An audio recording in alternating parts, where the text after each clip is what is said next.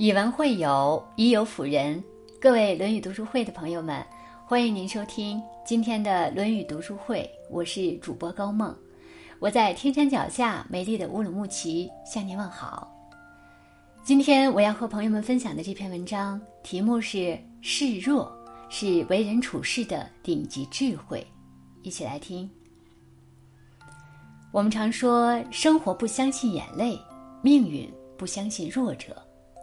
在生活中，一个胆小脆弱的人很难得到别人的尊敬和重视；在社会上，一个不够强大的人经常会被忽略和无视。所以，我们努力成长，拼命坚强，终其一生，不过是想让自己变得足够强大。可真正的强大，并不意味着我们要隐藏脆弱，一味要强。很多时候，适当示弱。反而能达到意想不到的效果。马歇尔·卢森堡博士在《非暴力沟通》一书中讲过这样一个小故事：一次，他应邀去协助一所医院的管理层解决一个医生们不支持项目的问题。在模拟管理层与医生对话时，管理人员对卢森堡博士表示了反对，因为他的第一句话是：“再一次提到这个项目，我忐忑不安。”一位管理层负责人认为，绝不能告诉医生们他们感到不安，因为一旦管理层示弱，会让那些持有反对意见的医生更加盛气凌人。不过，在卢森堡博士的坚持下，管理层还是决定尝试一下。没想到，医生们却以高票通过了这个项目。在面对一个自己说服的对象时，很多人会选择用坚决的态度、无懈可击的理由、强势的征服对方，却不知道有时示弱更有助于问题的解决。就像上面的故事，管理层为项目付出了很多，对于项目未知的结果，他们非常担心不被医生支持，但他们极力掩饰的心虚和逞强，只会让对方反感。卢森堡博士给管理层的建议。是用示弱的方式，让医生们感到了管理层的坦白和真诚。在你想取得对方的支持和认可时，与其让别人觉得你很优秀，你的理论很正确，不如让对方体会到你的真诚，感受到被你尊重。示弱不是软弱，更不是懦弱，而是一种真诚的表达。你身边有没有这样的人？和别人谈话，总想证明你错我对；和大家共事，总想争个你低我高。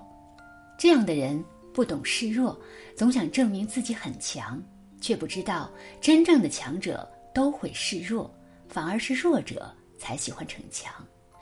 听过一个关于美国总统林肯的故事：竞选总统前夕，在参议院进行演讲的林肯，被他的政敌一位参议员羞辱。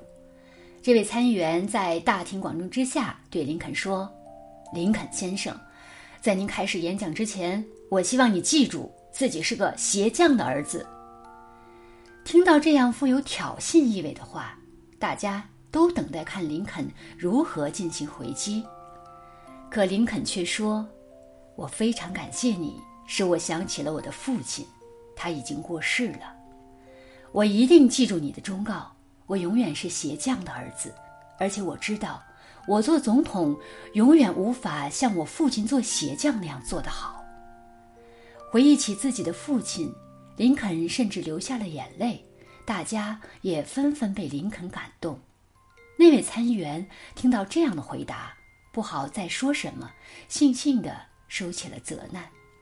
面对别人的攻击，很多人不会像林肯一样示弱。而是选择以强攻强，最终结果却是两败俱伤。而林肯的示弱，反而让大家看到了他的自信豁达、内心强大，从而获得了更多人的理解和支持。林肯曾两度当选美国总统，在他的政治生涯中，有人批评他对待政敌的态度：“你为什么试图让他们变成朋友呢？你应该想办法打击他们，消灭他们才对。”林肯却说：“我难道不是在消灭政敌吗？当我们成为朋友时，政敌就不存在了。”这就是林肯作为一个政治家、领导人的格局和胸怀，因为他知道示弱不是真弱，逞强更不是真强。真正强大的人都懂得示弱守拙，不会计较一时的得失，不会执迷于一时的胜负。每个人都有脆弱的一面，都有软弱的瞬间。很多人喜欢隐藏自己的这一面。永远以坚强示人，却不知道为人处事示弱是一种温柔的力量，是一种低调的哲学。适时的示弱，让你接纳一个完整的自己，也给人际关系一个缓冲的余地。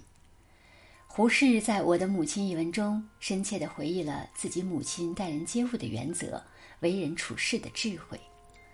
二十三岁就做了寡妇，又是当家的后母。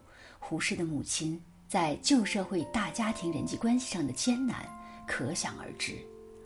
面对无能而不懂事的大儿媳，能干却气量小的二儿媳，母亲总是宽容大度，从不计较什么。